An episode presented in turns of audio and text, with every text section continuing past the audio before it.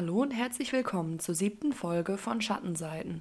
Ich bin Amelie und jeden Sonntag berichte ich euch von einem der spektakulärsten Kriminalfälle aus Deutschland und der ganzen Welt. Heute geht es nach England. Es ist der 7. Oktober 1965.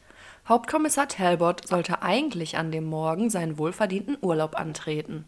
Doch er bekommt einen unerwarteten Anruf vom Kriminalbeamten Wills. Wills hatte diesen Anruf nur sehr ungern getätigt, denn Talbot hatte sich den Urlaub nach all den stressigen Monaten mehr als verdient, aber es gab auch einen sehr guten Grund, ihn zu stören. Denn im Untersuchungsraum der Hyde Police Station saßen der 17-jährige David Smith und seine Frau Maureen. Die beiden hatten am frühen Morgen die Polizei mit einer unglaublichen Geschichte angerufen. Talbot versicherte daraufhin seiner Frau, dass er bald zurückkehren würde und sie dann endlich ihre zweiwöchigen Ferien wie geplant beginnen würden.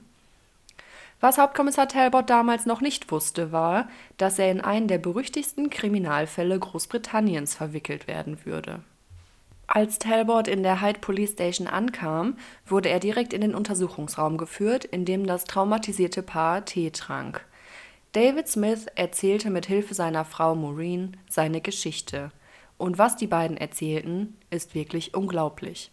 In der Nacht zuvor hatte ihn seine Schwägerin Myra Hindley in seinem Haus besucht, in dem er gemeinsam mit seiner Frau und deren Mutter lebte.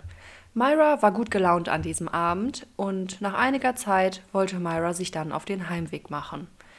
Doch sie sagte David, dass sie Angst habe, allein im Dunkeln nach Hause zu gehen, also stimmte David zu, mit ihr gemeinsam zu gehen. Als sie bei Myras Haus in der Wardlebrook Avenue 16 in Manchester ankam, bat sie ihn dann, mit ins Haus zu kommen, da ihr Freund Ian Brady ein paar Flaschen Wein für David zurückgelegt habe. David stimmte zu und nachdem sie eingetreten waren, ließ sie David dann mit den Weinflaschen alleine in der Küche stehen. David ließ sich gerade eins der Etiketten der Flaschen aufmerksam durch, als er einen langen, lauten Schrei aus dem Wohnzimmer hörte. David rannte in den Raum und dort sah er Ian Brady etwas im Arm halten, was er eigentlich für eine lebensgroße Stoffpuppe hielt. Doch als diese, dieser Gegenstand gegen die Couch fiel, nicht mehr als einen Meter von David entfernt, wurde ihm sofort klar, dass es keine Puppe war, sondern ein junger Mann.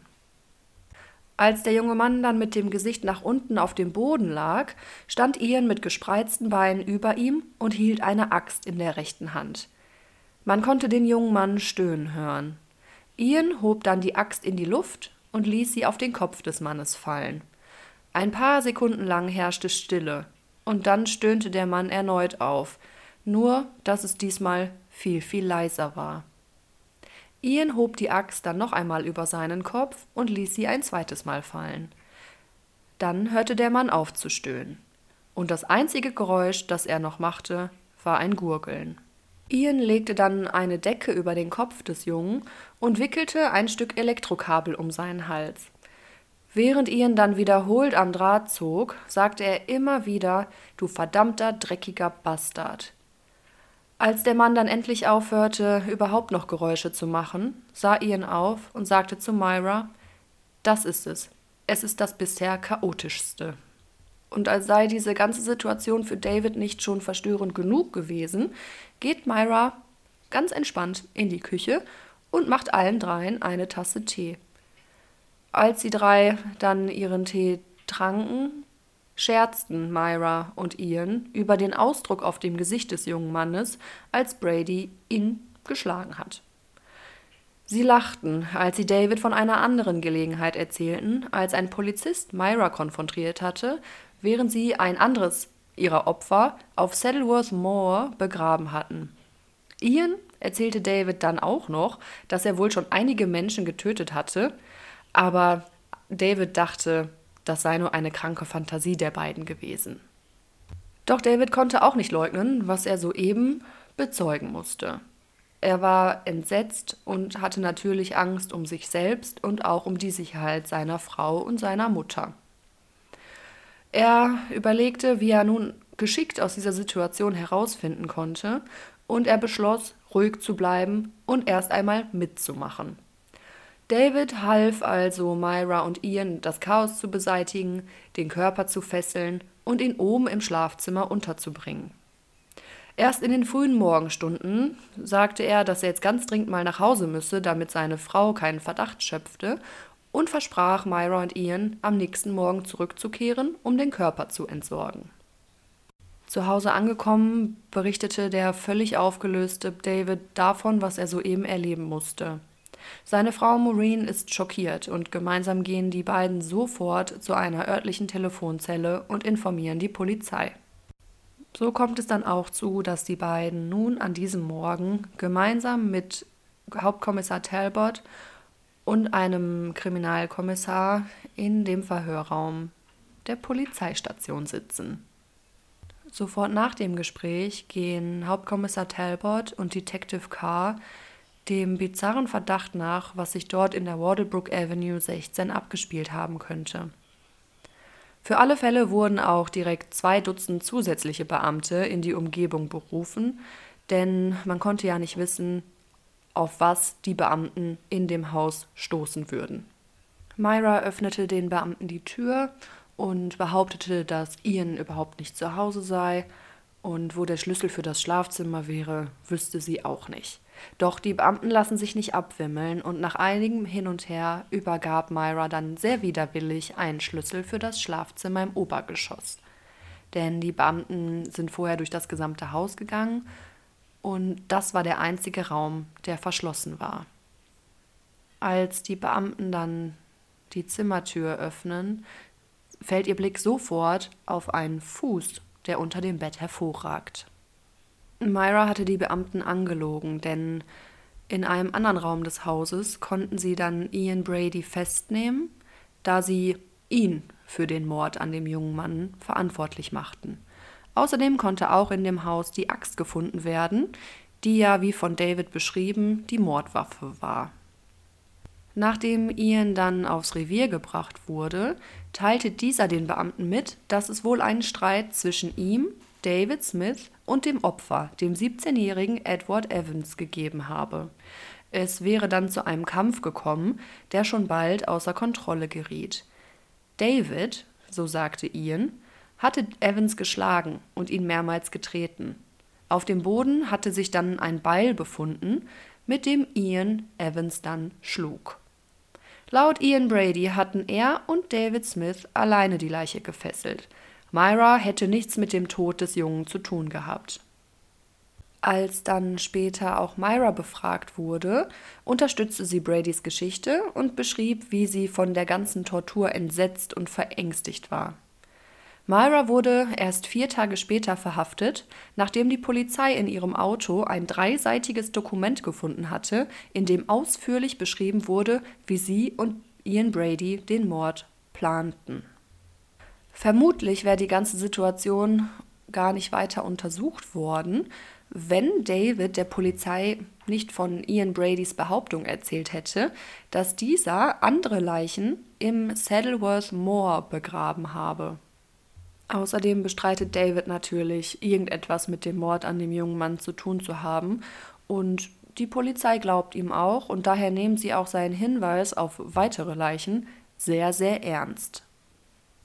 Natürlich fing die Polizei nun auch an, die Nachbarschaft zu befragen und ein zwölfjähriges Mädchen, Pat Hodge, erzählte der Polizei, dass sie häufig mit Myra und Ian zu Picknicks in die Moore gegangen wäre. Und außerdem fand die Polizei auch noch sehr, sehr viele Fotos des Moors in dem Haus der beiden. Hauptkommissar Talbot und seine Kollegen sind sich sehr schnell sehr sicher, dass vermutlich Myra und Ian bereits zuvor gemordet hatten und dass das Moor irgendetwas damit zu tun haben musste. In den letzten zwei Jahren sind insgesamt vier Kinder aus der Umgebung auf mysteriöse Art und Weise verschwunden. Und die Polizei vermutete nun, dass diese Kinder eventuell Opfer von Myra und Ian geworden sein könnten. So nahm die Polizei dann die gefundenen Fotos des Moors aus dem Hause von Ian und Myra ganz genau unter die Lupe. Und häufig zeigten sie genau ein und dasselbe spezielle Gebiet in diesem Moor. Und sie waren auf der richtigen Spur. Denn am 10. Oktober 1965 finden sie die Leiche der zehnjährigen Leslie Ann Downey. Leslie war am 26. Dezember 1964 spurlos verschwunden. Elf Tage nach dem Fund der Leiche der Zehnjährigen entdeckten sie auch im Moor die Leiche des zwölfjährigen John Kilbride. John war am 11. November 1963 verschwunden. Die Nachbarschaft und auch die gesamte Öffentlichkeit sind schockiert, denn 1965 war so ein Fall einzigartig. Denn es war das erste Mal in der britischen Geschichte, dass eine Frau in eine Mordpartnerschaft verwickelt war, in der es um Serienmorde an Kindern ging. Die Öffentlichkeit konnte natürlich nicht verstehen, wie eine Frau an solch einem schrecklichen Verbrechen teilnehmen konnte. Myra wurde am 23. Juli 1942 in Gorton, einem Industriegebiet von Manchester, geboren und war das erste Kind von Nellie und Bob Hindley. In den ersten drei Jahren ihres Lebens zog Myras Mutter sie alleine auf, da Bob zu dieser Zeit an einem anderen Ort als Soldat diente. Sie lebten bei Myras Oma, die sich um Myra kümmerte, während ihre Mutter als Maschinistin arbeitete. Als Bob dann zurückkam, kauften sie gleich um die Ecke ihr eigenes Haus. Bob hatte Probleme, sich wieder an das zivile Leben anzupassen und verbrachte die meiste Zeit in der örtlichen Kneipe. Als ihr zweites Kind, Maureen, dann im August 1946 geboren wurde, empfanden Bob und Nellie, die beide arbeiteten, die Arbeitsbelastung zu hoch und beschlossen, Myra ganz zu ihrer Großmutter zu schicken. Myra genoss die Aufmerksamkeit ihrer Großmutter, was allerdings auch bedeutete, dass sich die Beziehung zwischen Myra und ihrem Vater nie vollständig entwickelte. Denn Myras Vater war kein emotionaler Mann und seine Abwesenheit während Myras prägender Jahre verursachte einen Bruch zwischen den beiden, der nie geheilt werden konnte.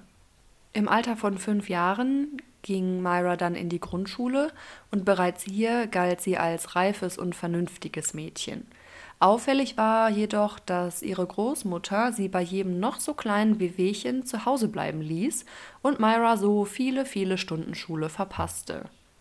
Und genau diese Abwesenheit führte dann auch dazu, dass sie nicht die notwendigen Noten erhielt, um das örtliche Gymnasium zu besuchen. Und obwohl ihre schlechte Anwesenheitsquote in der Highschool danach anhielt, war sie in allen Fächern durchweg sehr, sehr gut. Und in dieser Zeit zeigte sie auch ihr Talent für kreatives Schreiben und Poesie, sie liebte Sport und war eine hervorragende Schwimmerin. Im Aussehen und ihrer Persönlichkeit galt Myra jedoch nicht als besonders weiblich und erhielt wegen ihrer breiten Hüftnamen den Spitznamen Square Ass. Außerdem wurde sie auch wegen ihrer Nase gehänselt. Als Myra dann im Teenageralter ist, eilt ihr der Ruf als reifes und vernünftiges Mädchen voraus, was bedeutete, dass sie sehr häufig als Babysitterin eingesetzt wurde. Denn Eltern und Kinder freuten sich gleichermaßen, wenn Myra die Babysitterin war, denn sie war wirklich sehr kompetent in dem, was sie da tat und zeigte den Kindern auch, dass sie sie lieb hatte. Im Alter von 15 freundete sich Myra dann mit Michael Higgins an. Das war ein sehr schüchterner und zerbrechlicher 13-Jähriger, den sie betreute und beschützte, als wäre er ihr jüngerer Bruder. Als er dann einige Zeit später in einem Stausee ertrank, war Myra am Boden zerstört. Und ihr Kummer wurde durch ihr Schuldgefühl noch schlimmer, weil sie an diesem Tag genau sein Angebot abgelehnt hatte, mit ihm gemeinsam schwimmen zu gehen. Sie ging fest davon aus, dass sie ihn als so gute Schwimmerin hätte retten können. Dieses Erlebnis stellt einen Wendepunkt in Myras Leben dar, denn ab diesem Zeitpunkt schwankte ihre Stimmung zwischen Hysterie und Depression. Sie weinte viel, sie kleidete sich nur noch schwarz, ging jeden Abend in die Kirche, um eine Kerze für Michael anzuzünden und sammelte Geld bei den Nachbarn für einen Kranz. Ihre Familie war ein bisschen beunruhigt, denn natürlich verstand sie, dass ihre Tochter trauerte, aber sie hatten auch Angst, dass es ein bisschen, dass Myra ein bisschen überreagiert. Denn ihre Trauer spiegelte sich in ihrer Bekehrung zum römischen Katholizismus wider, denn das war Michaels Religion und außerdem sanken ihre Noten in der Schule drastisch ab. Und so dauerte es nicht lange, bis sie nach Michaels Tod die Schule verlassen musste, da sie trotz eines IQs von 107 nicht als klug genug angesehen wurde, um ihr Abitur zu machen. Und so fing Myra dann an, in einem Elektrotechnikunternehmen zu arbeiten.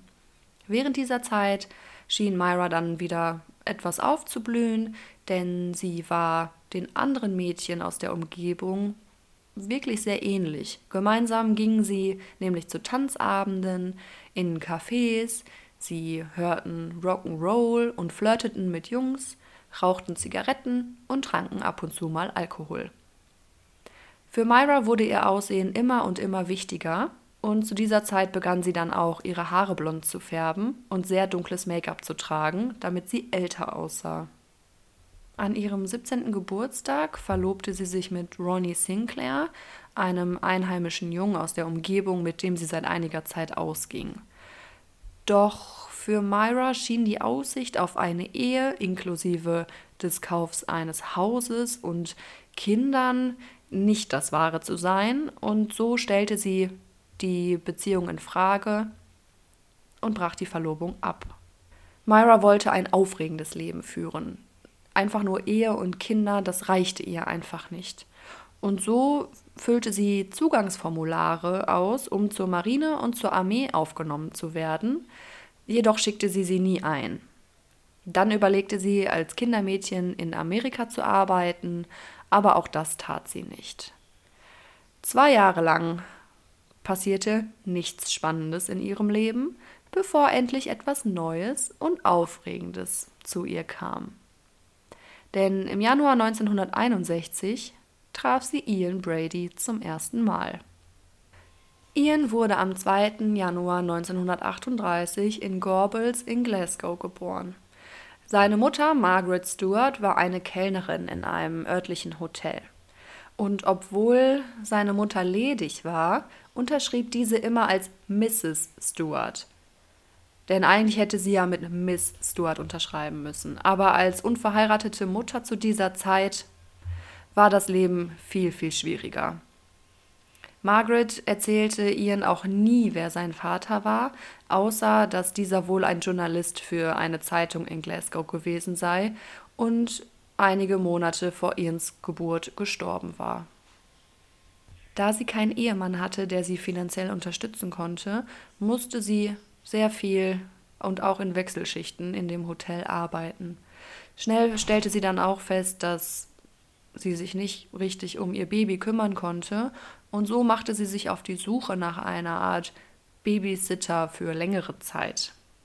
Und auf diese Anzeige meldeten sich Mary und John Sloan. Und die beiden hatten vier eigene Kinder und wirkten wirklich sehr vertrauenswürdig und fürsorglich. Im Alter von vier Monaten wurde Ian dann von dem Paar inoffiziell adoptiert. Anfangs kommt Margaret jeden Sonntag bei der Familie vorbei, um ihren Sohn zu sehen und bringt ihm auch Geschenke mit. Doch sie erzählt ihm nie, dass sie eigentlich seine Mutter ist. Als Ian dann zwölf Jahre alt ist, hören Margarets Besuche bei ihm komplett auf, da diese dann mit ihrem neuen Ehemann nach Manchester zieht. Und trotz aller Versuche der Familie Sloan, ein liebevolles Umfeld für Ian zu schaffen, reagierte Ian nicht auf ihre Fürsorge. Während seiner Kindheit war er ein einsames und schwieriges Kind. Er hatte häufig Wutanfälle und die endeten damit, dass er dann seinen Kopf auf den Boden schlug. In der Grundschule wurde Ian von seinen Lehrern als ein kluges Kind angesehen, aber er bemühte sich nicht so sehr, wie er es hätte tun können. Die anderen Kinder sahen ihn als geheimnisvoll und vor allem als Außenseiter an. Denn Ian spielte keinen Sport, so wie die anderen Jungs, und galt als Sissy in der Klasse. Die Sloans erinnern sich später an einen Vorfall, als Ian neun Jahre alt war. Es sollte an diesem Tag Ians erster Ausflug zu den Mooren von Loch Lomond sein.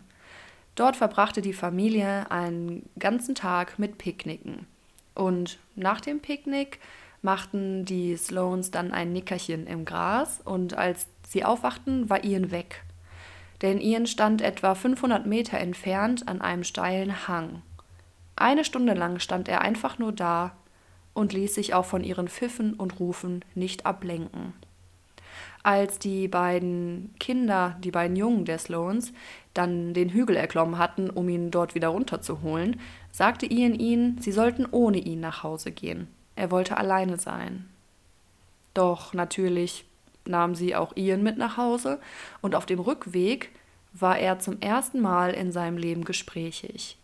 Er erzählte, dass für ihn die Zeit auf diesem Hügel an diesem steilen Abgrund eine tiefgreifende Erfahrung gewesen war. Er hatte sich alleine in, die, in der Mitte eines riesigen, grenzenlosen Universums gefühlt. Und dieses Universum war seins. Es gehörte ihm. Er war wohl erfüllt von einem Gefühl von Kraft und Stärke. Und im Alter von elf Jahren bestand Ian dann seine Aufnahmeprüfung an einer Schule für Schüler mit überdurchschnittlicher Intelligenz. Doch Ian konnte sein Potenzial niemals völlig ausschöpfen, denn er war ein sehr, sehr fauler Junge. Und zudem benahm er sich auch noch schlecht. Er fing an zu rauchen, machte überhaupt keine Hausaufgaben mehr und hatte schon bald die ersten Probleme mit der Polizei. Und zu dieser Zeit begann auch seine Faszination für den Zweiten Weltkrieg, insbesondere für die Nazis. Die Bücher, die er las und auch die Themen, die er während der Gespräche mit anderen Leuten immer wieder ansprach, waren immer mit den Nazis verbunden. Und er bestand auch immer darauf, mit seinen Freunden einen Deutschen zu spielen, wenn diese Kriegsspiele spielten. Im Alter von 16 Jahren war er bereits dreimal wegen Einbruch angezeigt worden und das Gericht entschied jedoch, ihn nicht zu einer Freiheitsstrafe zu verurteilen, sondern er sollte mit seiner Mutter Margaret und deren neuen Ehemann zusammen in Manchester leben. Zu diesem Zeitpunkt hatte Ian seine Mutter ja bereits seit vier Jahren nicht mehr gesehen und zudem seinen Stiefvater noch nicht ein einziges Mal. Und so zog er Ende 1954 nach Manchester. Doch das Leben dort gefiel ihm überhaupt nicht. Er fühlte sich fremd, und ein Gefühl der Zugehörigkeit zu seiner neuen Familie kam auch nicht auf. Zunächst verschaffte sein Stiefvater ihm einen Job als Portier, doch das war ihm viel zu langweilig und so arbeitete er mal hier und mal dort. Als er dann in einer Brauerei anfing zu arbeiten, hielt auch dieses Angestelltenverhältnis nicht besonders lange, denn er wurde verhaftet, weil er in dieser Brauerei Bleidichtungen gestohlen hatte. Das Gericht war dieses Mal nicht so nachsichtig wie bei der letzten Verurteilung und so wurde er zu zwei Jahren in einer Einrichtung für jugendliche Straftäter verurteilt. Dort waren jedoch drei Monate lang keine Plätze verfügbar und daher musste er zunächst in das Gefängnis in Manchester, wo er dann in seinen jungen Jahren einiges einstecken musste. Das Gefängnis ist als sehr hart bekannt und schlussendlich wurde er dann in ein Gefängnis nach Yorkshire gebracht und dort war die, waren die Sicherheitsvorkehrungen eindeutig etwas niedriger. Und so konnte Ian dort anfangen, seinen eigenen Alkohol zu brauen und auch zu trinken. Und eines Tages war er auch in eine Prügelei mit einem der Wärter verwickelt. Und daraufhin wurde er dann erneut verlegt und zwar wieder in ein viel, viel härteres Gefängnis. Und hier machte er sich dann aktiv daran, mehr über die kriminelle Lebensweise zu erfahren, denn er erhoffte sich, dass er mit kriminellen Machenschaften reich werden könnte. Im November 1957 wurde er dann freigelassen und nach seiner Rückkehr zu seiner Mutter bemerkte diese sofort, dass Ian noch stiller und grüblerischer war als zuvor. Er war dann mehrere Monate arbeitslos, doch fand dann schlussendlich einen Job in der Buchhaltungsabteilung einer Firma. Denn im Gefängnis hatte er bereits Kurse zum Thema Buchhaltung belegt, weil er glaubte, dass er, wenn er die Buchhaltung an sich verstehen würde, auch Schlupflöcher finden konnte, durch die er dann reich werden würde. Etwa ein Jahr nachdem er dort in der Firma angefangen hatte, traf eine neue Sekretärin ein. Und diese Sekretärin war keine andere als Myra. Und für Myra war ihr erstes Treffen der Beginn einer, Zitat, unmittelbaren und tödlichen Anziehungskraft.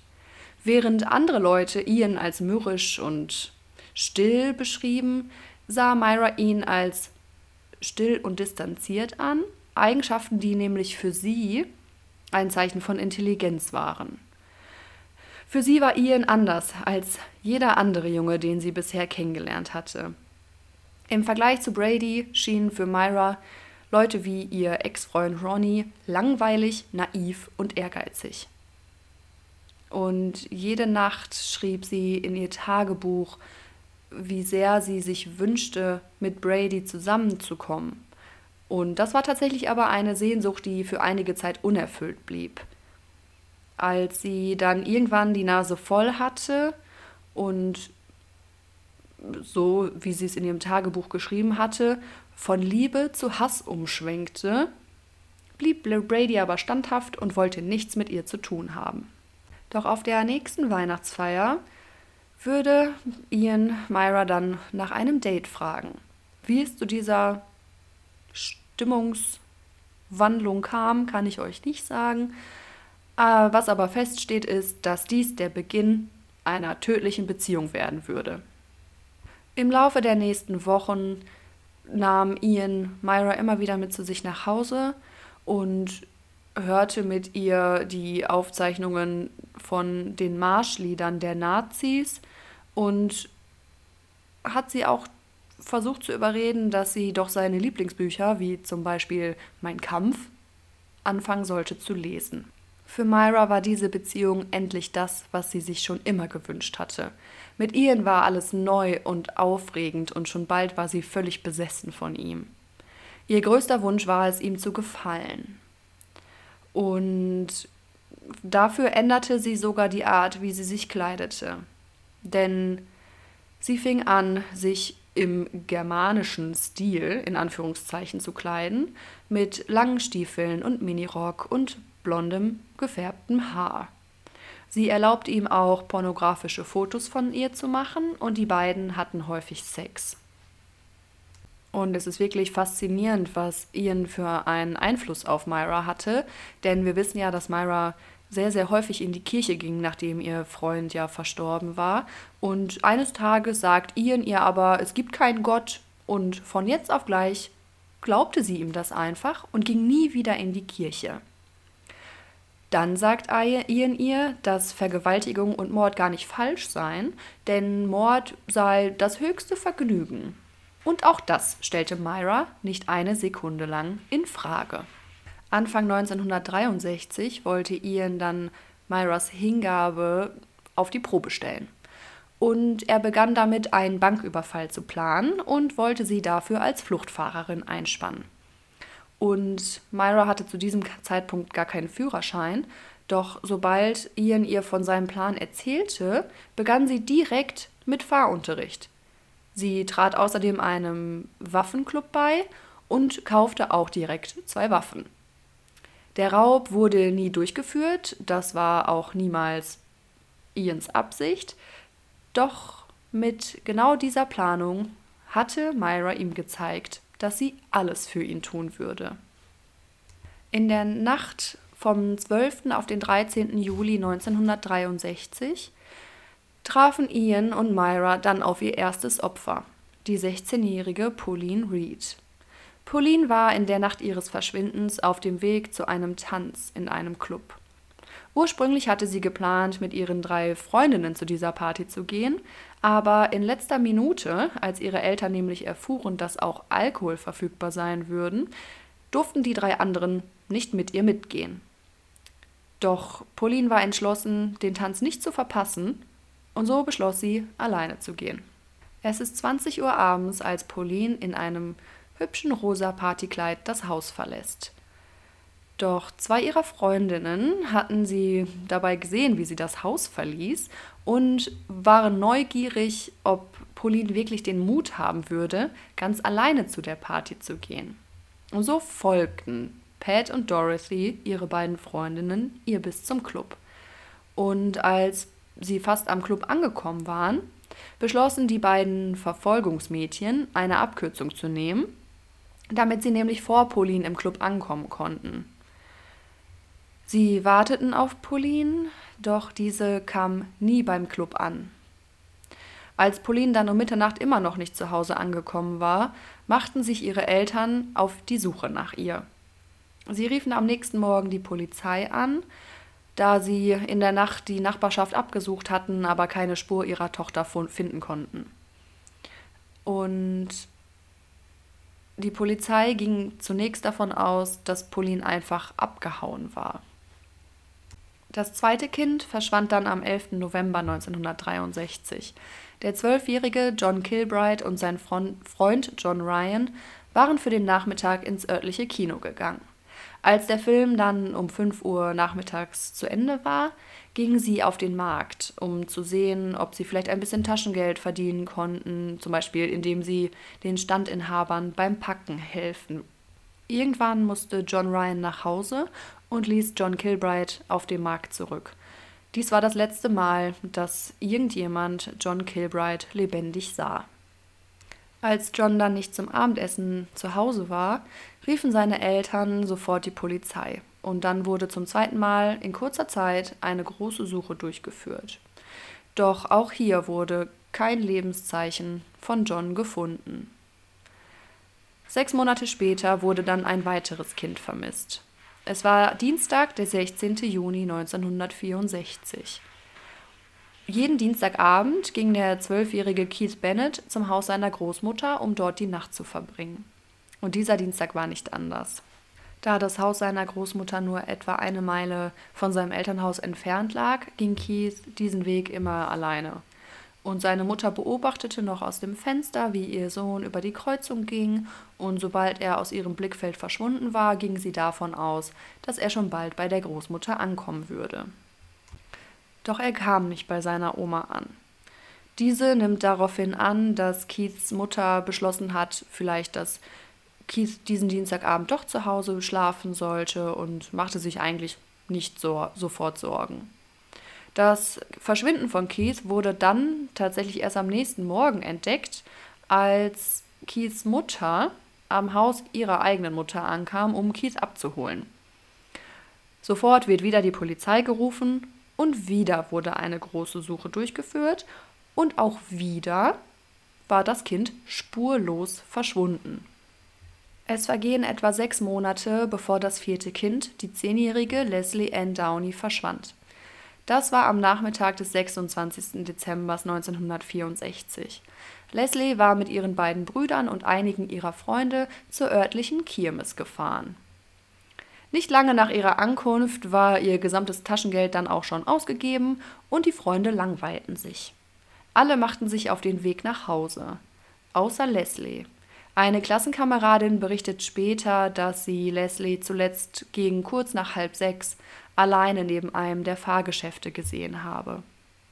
Und auch hier, als Leslie dann zum Abendessen nicht nach Hause zurückgekehrt war, begannen ihre Eltern nach ihr zu suchen. Nachdem sie in der Umgebung und der Nachbarschaft keine Spur ihrer Tochter fanden, informierten sie sofort die Polizei. Und mittlerweile war die Polizei wirklich auf alles vorbereitet, denn das war nun schon das vierte Kind in kurzer Zeit, das wie vom Erdboden verschluckt schien. Die Umgebung wurde durchsucht, Tausende von Menschen wurden befragt, Vermisstenplakate wurden aufgehängt. Doch niemand konnte Leslies Eltern sagen, wo ihre Tochter war. Es würde auch weitere zehn Monate dauern, bis die grausame Wahrheit ans Licht kommt. Als die Polizei dann Leslies nackten Körper aus dem flachen Grab in dem Moor nach Davids Hinweis ausgrub, hatte die Polizei bisher wirklich nur Indizien und Davids Aussage. Sie brauchten für eine Verhaftung und Verurteilung von Myra und Ian viel mehr Beweise. Und so wird das Haus in der Wardlebrook Avenue noch einmal gründlichst durchsucht. In einem Gebetbuch finden die Ermittler Hinweise darauf, dass ein Schließfach am Hauptbahnhof von Manchester von den beiden genutzt wurde. Die Ermittler machen sich sofort auf den Weg und in diesem Schließfach befanden sich zwei Koffer mit pornografischen und sadistischen Utensilien.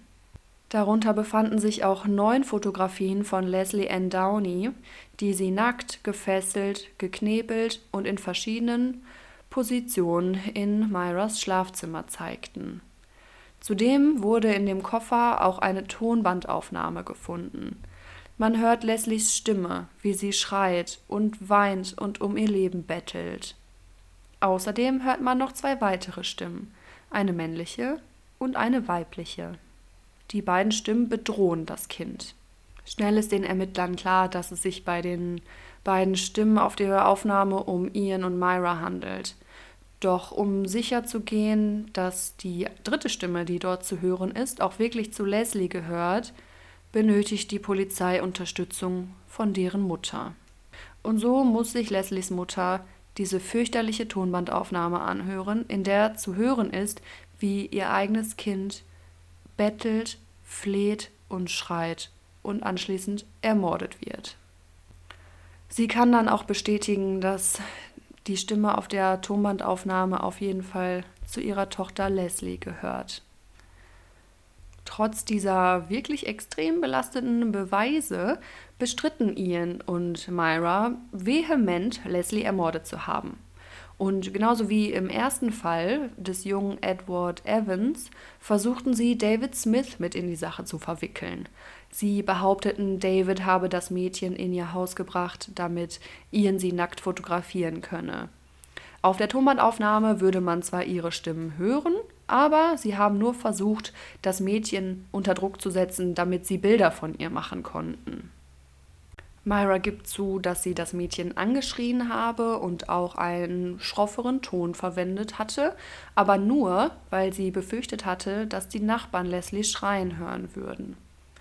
Und sie gibt dann zur Aussage, dass nach dem Fotoshooting in Anführungszeichen Leslie dann das Haus unversehrt mit David an der Hand verlassen habe. Sie sagt aus, dass sie davon ausgeht, dass David Smith sie später ermordet hatte. Die Beweise, die die Polizei dafür hat, dass Ian und Myra auch in den Mord an John Kilbride verwickelt waren, waren nicht so überwältigend wie die für den Mord an Leslie, aber sie reichten aus, um sie auch dafür anzuklagen denn die Ermittler fanden den Namen John Kilbride in Ians Handschrift in seinem Notizbuch und ein Foto von Myra auf Johns Grab im Moor. Zudem wurde auch festgestellt, dass Myra am Tag von Johns Verschwinden ein Auto gemietet hatte und es daraufhin bei der Autovermietung in einem wirklich schlammigen Zustand zurückgegeben hatte. Außerdem sagt Myras Schwester aus, dass Myra und Ian jede Woche genau auf dem Markt einkaufen gingen, von wo auch John verschwand. Trotz aller Bemühungen konnte die Polizei die Leichen der beiden anderen vermissten Kinder nicht finden und auch keine Beweise dafür, dass Ian und Myra irgendetwas mit ihrem Verschwinden zu tun hatten. Also wurden Ian Brady und Myra Hindley nur für den Tod von Leslie und John angeklagt.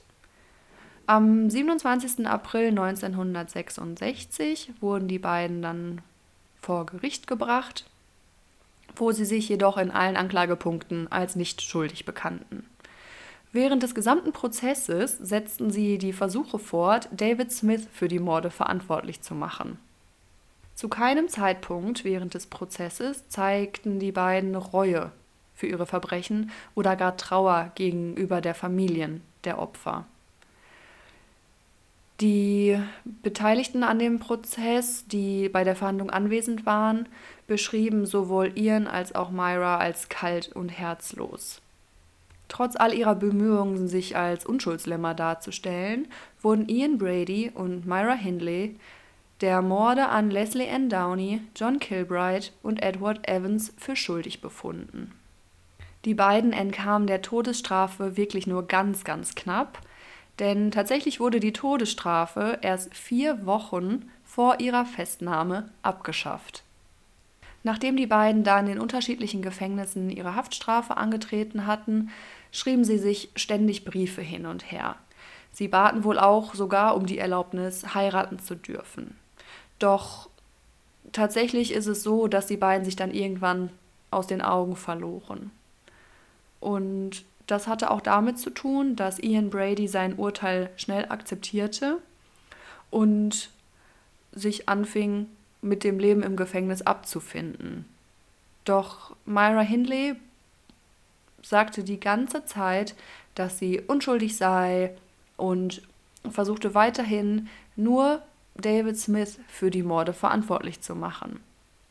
Und unmittelbar nach ihrer Verurteilung begann sie mit einem Berufungsverfahren. Ihr wurde jedoch das Recht auf Berufung verweigert, als das Berufungsgericht erklärte, dass kein Justizirrtum aufgetreten sei und auch sonst keine Beweise dafür vorlagen, dass man da überhaupt ein Berufungsverfahren aufnehmen könnte. Während Myra nicht aufgibt, doch irgendwann noch in die Freiheit entlassen zu werden und dafür sogar ein Dokument mit über 20.000 Wörtern zusammenstellte, aus dem hervorgeht, dass sie nur ein unschuldiges Opfer von Ians manipulativer Persönlichkeit war, ging es mit Ians Geisteszustand steil bergab. Er fing an, unter Halluzinationen zu leiden und behauptete, dass das Innenministerium versuchen würde, ihn zu töten. 1985, 20 Jahre nach Myras Inhaftierung, wurde ihr Antrag zur Bewährung mal wieder abgelehnt. Vermutlich war das dann der Punkt, an dem auch Myra Hindley eingesehen hat, dass sie das Gefängnis nicht mehr lebend verlassen würde. Denn Anfang 1987 veröffentlicht Myra tatsächlich ein vollständiges Geständnis. Sie gab nun sowohl das Wissen als auch die Beteiligung an allen fünf Morden zu, einschließlich der von Pauline Reed und Keith Bennett, obwohl sie weiterhin darauf bestand, dass sie tatsächlich keinen Mord aktiv begangen hatte. Und Ians Geständnis folgte kurz darauf, aber er lehnte es ab, öffentlich eine Reueerklärung abzugeben. Und die Geständnisse der beiden haben die Polizei natürlich aufmerksam gemacht, denn diese ging nun davon aus, dass auch die Leichen von Pauline und Keith irgendwo im Moor begraben worden waren. Doch weder Hindley noch Brady waren in der Lage, den genauen Ort zu bestimmen. Doch schließlich wurde am 1. Juli 1987 Paulines Leiche gefunden. Man konnte sie noch an ihrem hübschen rosa Partykleid identifizieren.